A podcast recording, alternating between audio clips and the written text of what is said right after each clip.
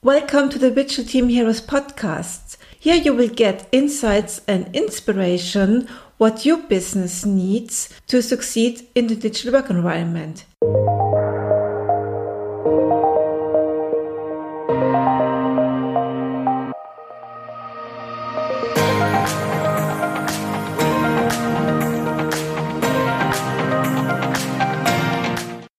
Welcome to another episode of the Digital Team Heroes podcast. And today, this is a bit special episode because I would like to um, talk about and about uh, management 3.0 practice. It's um, the Kudo cards.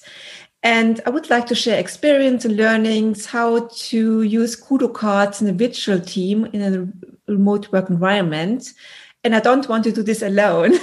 It's uh, it's more fun to have somebody with me to talk about it and share experience. And for that, I invited Nadia Harris, remote advocate, uh, to share her experience and to talk on this, discuss our experience and to bring it together. So Nadia, many thanks that you have time today to do this podcast about the Kudo cards and maybe introduce yourself, just three sentences, what you are doing, who you are, so that people um, know you better.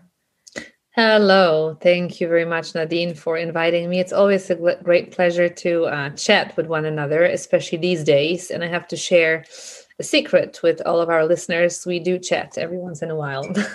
so, yes. Yeah, because we're good friends with the pandemic, yeah. let's say it. absolutely. Absolutely. That's very true. So, yes, as Nadine introduced me, my name is Nadia Harris, and I'm the founder of remoteworkadvocate.com.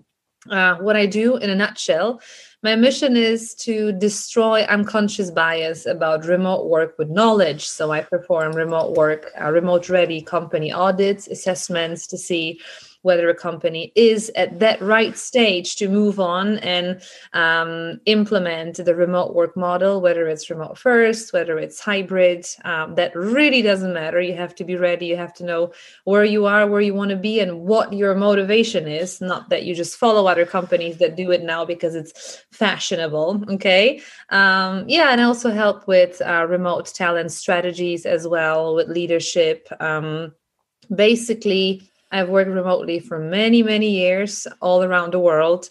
And um, remote is a state of mind. That's what I say sometimes.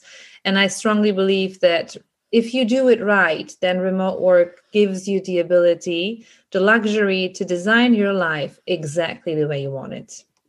Yes, great. Yeah, remote work is a mindset. It's a lifestyle, a mindset, and um, it's great to have it. And the pandemic uh, drives it more. I hope so more in the world, and that companies and people take the opportunity to, yeah, improve their remote work setting to be more to be happier in their life. That's my opinion about it. And happiness is a great word for kudo cards and uh, because it's connected with appreciation and i think when you work in a remote work environment you we often forget to appreciate each other or to say thank you. And um, that's why I love the practice um, of sending out kudo cards um, to people. And maybe before we talk about the kudo cards, we can discuss more about extrinsic versus intrinsic motivation um, of people, because I think um, long term people should be should have an intrinsic motivation to fulfill their work and to be happy. And the extrinsic uh, motivation like um, bonuses and money only works in the short term. Or what's your experience about this nadia? Uh, exactly the same as you so, no, but yeah, well, not what what a coincidence. no, of course, it's it's exactly the way you're saying it. You know, mm, I am a person who is known for challenging um, all kinds of company benefits, perks, and benefits. Not because I think that they're wrong. Okay, I just think that we completely lost common sense and we forgot what the principle of introducing uh, those perks and benefits uh, is. And um, that's really important. So the thing is that we should have this motivation that comes from us that is something deeper and not just something that arises from external factors if you're motivated from the inside, then you tend to engage in an activity because you enjoy it and it gives you personal satisfaction. And when somebody motivates you from the outside, then you only do something in order to get an external reward. So let's just maybe imagine a hypothetical situation. Well, not hypothetical, it actually happens in many people's lives. So imagine you have a child and you tell your child that if you behave, you're going to get a lollipop are you going to get candy? So then the child thinks, okay, yeah, I'm going to behave because I'm going to get a lollipop. I'm going to get candy. They, you know, they think about the benefit, they think about the incentive. And what happens? Then you go to a store, you go to a grocery store, and you sometimes see children yelling and screaming because they want this now. So what happens? It starts becoming something that we expect and that's how I've observed um, for many years how the whole craziness and, and hustle around perks and benefits in companies is actually um, losing its purpose because um, yes. exactly people weren't thinking why am i joining this company? Does it give me personal satisfaction? Do i believe in its mission vision development? Do my personal development goals um, are they similar to the goals of the company. They didn't even think about it. Everybody was just like on the marketplace. What are you going to give me extra to my salary to join? And this is ridiculous because then people keep doing this job hopping from one job to the other because um, they just think about this external reward. Well i think we have a massive shift at the moment. We have the traditional companies uh, which reward uh, with money or bonuses, or when you accomplish your goal to get your extra bonuses at the end of the year. So uh, they're ex- exchangeable because I compare, oh, I got more money at the other company, so I change the company because um, only companies uh, which are great in to give people purpose and connect the work with their um, life goals they are not exchangeable in the future so people will stay. And i think people will go more for purpose not for money. And when they say okay i've got purpose but less money in this company i choose the purpose than the company where i get more money.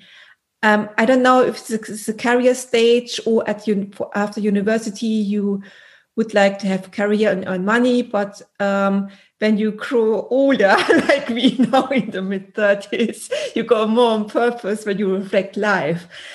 And I think it's also during pandemic, people are now more anxious, they have panic and they are stressed. So, and I think money won't help to reduce stress or panic.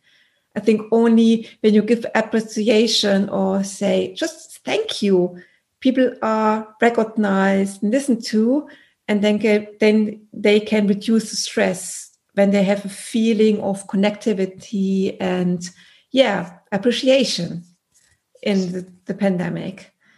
Yeah, I mean, I, I recently read a really interesting article, um, which made me think about appreciation and just sometimes sometimes spreading um, the good word. Because what does it really cost us to say someone that we enjoyed what they did, that we appreciated. To say something positive, it's sometimes really hard for us to say positive things to people. Just it because- also depends on the culture. Yes. And in also- Germany, we don't say thank you or yeah. you're welcome. You say, oh, you have to do this. exactly. Exactly. You know, like speed up, speed up, speed yes, up. Yes, no thanks. everybody's running, so you have to run faster, right? Yeah. In order to achieve something. And this is ridiculous, you know, and the problem is that this this this pushing overworking culture that sometimes is the case and that happens now a lot during the pandemic because unfortunately people were shifted to work from home, not even work remotely, but work from home, and that's a big difference, then um, they tend to overwork because they want to show their managers that, yes, we're hanging in, we are there. We want to show you that we are constantly responding to messages, even when we do some deep work, we get distracted because we want to respond. We want to show we're there, like you're sometimes in your office and you would walk back and forth down the hallway so that people can see you that you're there especially if you're late right? I mean i did that in the past so and that used to work well. But now when you work from home it doesn't really it doesn't really make sense to do that. So sometimes even saying something good if you say something good to someone then that person will have that positive energy and share a good word as well right? And that changes the whole uh, surrounding you know? And it's really that small but uh, it creates a big impact. Yeah and this impact is also that people have the feeling to have more self-control or self-direction when when they receive a thank thank you. So because when you get the bonus at the end of the year you have to wait yeah. so long time to get a reward. So and a thank you is just a small um effective reward you can give people for and they are more intrinsic motivated to the work better and well. And yeah what what are kudo cards? Maybe would you like to explain what a kudo card is nadia? What's, oh my god. Okay or so, should i do this? I uh, don't care Oh, that's okay. I mean, kudo card is a card. yeah, it's a physical card to say thank you and pin it on the wall. what a no-brainer. Thank you very much for listening. Bye. No, I'm just kidding. Um, no, so those are cards that we use to express appreciation within teams. Um, appreciation, yes, but I may say that I came across this that sometimes you had a kudo card that said to be improved okay like with a star. So basically to give feedback. So they improve and foster a feedback culture. Why? Because people want to be recognized and they want to be valued within their company. So um, and the main cause actually the main cause of um, the current demotivation which uh, comes across all the time. I keep getting questions, Nadia, how do I motivate and engage my team? Should I give them something? Should I buy them honey? I had these ridiculous ideas. What do you think about sending honey to people? You know, maybe so that they can drink tea with honey in the pandemic to feel better. I'm like, come on, like this is a bit ridiculous. It's nice to do that. That's fine. Nothing wrong with that. But you can't motivate or engage someone by sending them a jar of honey. So with kudo cards, for example, you give people um, this special feeling that they're getting recognition for their yes. work, and yes. that's what. Yeah, and it's easy. I think um, it's easy. It's more. It's easier when you are in the local office or, or people together in the local office. You, I think you say more often thank you to people when you are in the office because you see all you recognize is you say thank you immediately. And in a remote work environment, I think managers and also team members often forget to say thank you. So um, it's a good practice to shift the whole thing also in a remote work environment to send the kudo cards. Um, in the local office, you see also the kudo wall is physical there and it this wall reminds you to send kudos or, uh, or, write a kudo card and pin it on the wall uh, for somebody. And in the remote work environment, we forget it. Um, what's your experience? How you can implement the kudo card practice in a remote work environment? Yeah, I mean, I just want to say that you do have a kudo wall in your office if you work for a cool company.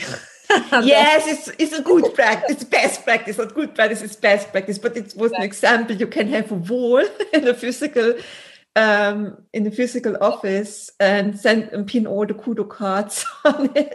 You should do that. I mean, I just want to say one thing because I I am usually a person, I, I, used to be a person who was very operational, like straight to the point, like do, do, do, do, move on. Yes done or not done done or not done go stop go stop. And and, and then I, I was thinking that all this all these practices are really not necessary because it doesn't make sense. But i was super mistaken. So if you're listening to this and you think that kudo cards this is really for somebody in, in the kindergarten because yeah there's also feedback at oh it's kindergarten stuff. Exactly. This don't is, do this. I just want to tell you you're so mistaken that i'm sorry for you no, that's true because it's not about giving someone a card or a picture or saying thank you just because we uh, we behave like kids. Absolutely not. It's actually a transparent culture and it's about feedback it's about purpose it's about a deeper meaning of what we do.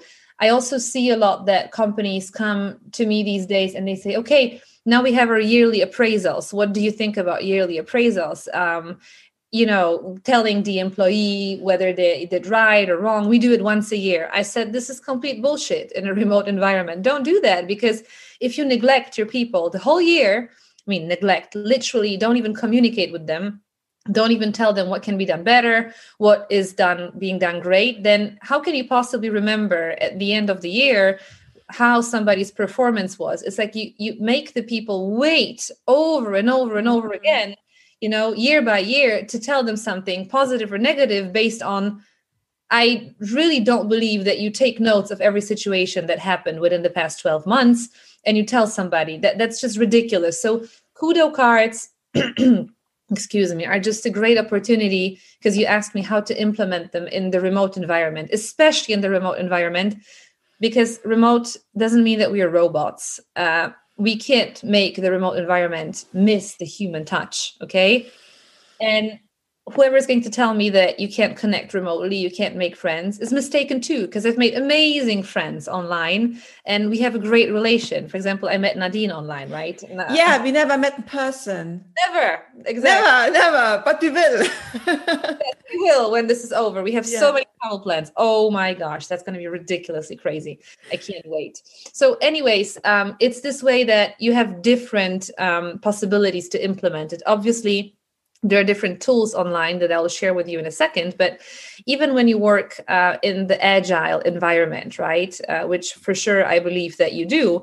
So, for example, if you work in the agile environment or you work in sprints, right, then when you're agile it means that you constantly receive feedback you accept it and you change right? So probably you do retrospectives every sprint right? But there are also other activities that can really help you um, to motivate and a bit i would say spice up uh, the whole feedback retro process and those are kudo cards right? So then you can really have these smart cards uh, small cards um, that tell you that uh, your thank you uh, that's a great job or you need to improve this and that. So um, it helps it gives a more personal touch to everybody. It's very transparent. It gives you the feeling of uh, purpose of deeper meaning.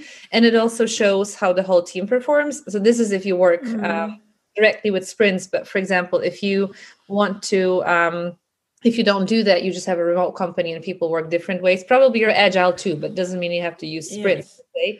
then you can also have a kudo box which is amazing and they're uh, the, the most uh, the, the easiest one that you can google right away it's going to be kudo box. Yeah and the local uh, environment would be a box. Yeah. Uh, you you can put the kudo cards in.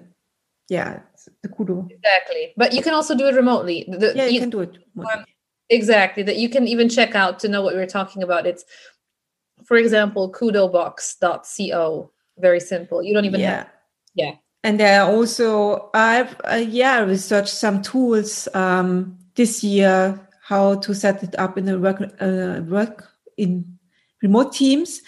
And now there are also microsoft teams apps connect with your team channel or um, you can open up a team channel only to send kudos to people and say ads and the name and then people get a, a notification that that the kudo is sent um, to to his to him or her and it's not you don't need a card. You can set up a channel and send thank you ads. It also works as a kudo card for me as a simple approach. Or in microsoft teams you can set up uh, a kudo wall connected with the planner with task management and, and a task completed and you can send um, remark it as kudo card. Or when you use um, slack you can have a slack channel these are some practices i see with clients do you have other practices you have with clients or in teams I mean, you know, you can you can also, by the way, when you talk about tools, we can even have a Trello board, right? For for yeah, for example, yeah depends which tool you use. If you don't use one of those that we've mentioned, then if you Google virtual Kudo cards, I swear that there's going to be something. Yeah, a lot of stuff. Um, absolutely. Um, it's hard to find the right one for you. so do you uh, it's it's connected with your tools. I find it important to connect it with your tools. So um, there's a connectivity in a Slack channel or on a Teams channel or to a Kanban system you use. I think when you when the tools are connected, it's easier for the people to use the tools or not forget to use a virtual Kudo card tool too. Yeah.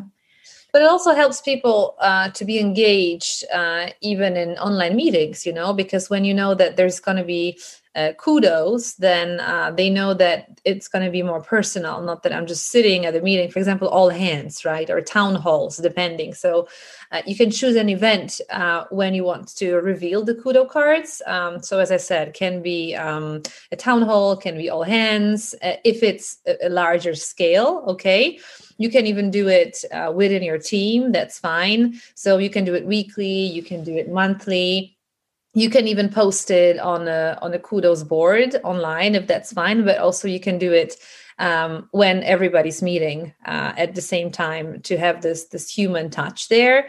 Um, so as i said you can even find a visible uh, space in your office. Obviously you could do that as we said in the beginning. Yeah but virtual you can do that as well right? You can do it in your system or you can just uh, do it on different channels so no matter which you use. But i really want to say something very important here because again coming back to the topic that we're not kids not in the kindergarten if you do this wrong then kudos are completely meaningless and are nonsense yeah okay? it's a simple tool but you can do it wrong.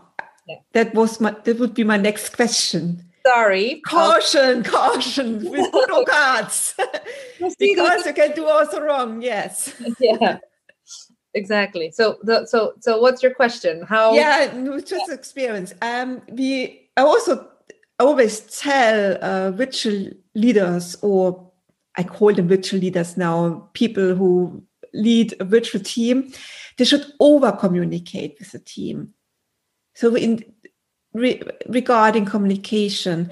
But I think with the Kudo cards, you have to be careful not to over feedback people or over appreciate people because, um, in my experience, people expect the reward and then it's lost or the effect is lost. Yeah. You're very right. That's exactly. So you don't want to that's actually uh, really interesting what you say. I wanted to say something very different, uh, not very different, something a different aspect also to consider. But that's really interesting what you said. Yeah, it's it's you know if you keep doing something over and over again, either people start taking it for granted, and yeah. then its purpose. So you really have to make sure that this it's something special, something people look forward to, something that make them engaged and really uh, fosters motivation, trust, collaboration, and also that it prevents isolation because that's why you should use it in remote teams. But what I wanted to say is that before you even start with Kudo cards, because Kudo cards are a tool, okay? But, um, you know, I can buy tools for my apartment, but the problem is it's ready and I don't even need to use them. Or I'm going to buy these tools. I mean, you know, screws and so on, and a drill, you know, or things like that. But even if I have that, that doesn't mean I know how to use them right. So the same thing applies to your uh, company culture to your uh, entire company basically so the first thing that you should even think about what's the purpose what's the purpose of your team of every position of your company? What's the whole vision okay? What's the whole goal okay? Do your people understand it? That's the deeper motivation. When you look for people to join your team what's their internal motivation again right? Uh, so that they understand that when you give them a kudo card it's not just oh you did well you're good or you, you're bad and they're like i think the feedback has to be honest so that people that there's effect on the reward. So when people think the feedback is not honest or the kudo card is not honest, they think it's kindergarten. Yeah, absolutely. You know, because when you just tell them, when you just give people feedback based on your own bias, okay, and you're not able to justify it uh, and be completely bias free, then it's complete nonsense, right? So there are different feedback techniques, by the way, that you can use, but that's a different topic but try to relate to a certain situation versus your expectations. Exactly. So you said nadine that over communicate and that's very important because the problem is that we sometimes in our heads we think that people know what we expect but they don't know because they're not in our heads. And then it turns out that we sometimes give somebody feedback which is completely meaningless because we think like oh whatever i just did it on my own but if we don't give them honest feedback they will never change. They will never be able to do better right? Yeah. But i think um, over communication is good practice but over sending kudo cards is a bad practice. I think um, that teams have to find a timeline um, when they send out the kudo cards. Or as a leader you should recognize good practice and then write it down and then send out a kudo card once in a week or not every day when you see a good practice because every day or too too often then people yeah it's, it's not effect on it. Yeah it's like when you send out a gift or every day would be christmas. It would nothing yeah. special. So it should be something special. So it's a good practice. To write down what you recognized without sending a kudo card and then have a, a reminder in your calendar when you send out the kudo cards. And you find you have to find out what timeline your people and your team needs. Yeah absolutely. Um, and definitely you should really start with a framework when you do it yeah. occasions and how because if you just start doing it randomly then as you said it's going to be meaningless. And and people will don't if you do it too much then people will um expect it which is bad and then it loses its meaning okay? And then um if you do it with, without a justified framework then it's going to be ridiculous because you may give somebody a kudo card and somebody else who performed better or equally good won't receive it. And that's not really a practice that you want to implement. Yeah. Thank you, Nadia. I think if I can have a conclusion, it was a great discussion about learning and experience. I think the conclusion is that it's a really, cards a really effective practice and effective way of appreciating the colleagues and the team members and the people in your team. I also think in these hard and special times, we have to take responsibility to support our colleagues and team members. So it's a simple practice when you do it, uh, yeah, when you don't do it wrong. And this also can improve the team bond and generate positivity overall. And also can enhance collaboration when you say, okay, my work is recognized and then um, yeah, I would like to do my work very best. And yeah, that's my feedback, my overall feedback on Kudo Cards. Would you like to add something, or you have the last word as my guest? oh, thank you. Um, I think that we've touched the topic uh, broadly. However, if you feel that you want to implement Kudo Cards, I hope that that was a great inspiration. And there's definitely a lot to research uh, in terms of this. Don't rush into it right now just because we said that kudo cards are great but think about a deeper meaning think what you want to achieve uh, and ask your people also what they expect okay yes. in terms of appreciation practices that's really important okay thank you very much nadia for your time and for this very interesting um, discussion about learning experience i think we covered topic uh, very well so um, and describe the practice. And yeah, stay safe in this time and and we meet personally and face to face next year. Yeah, we're planning it. Very sure. okay, Nadia, have a nice day. Bye. Bye.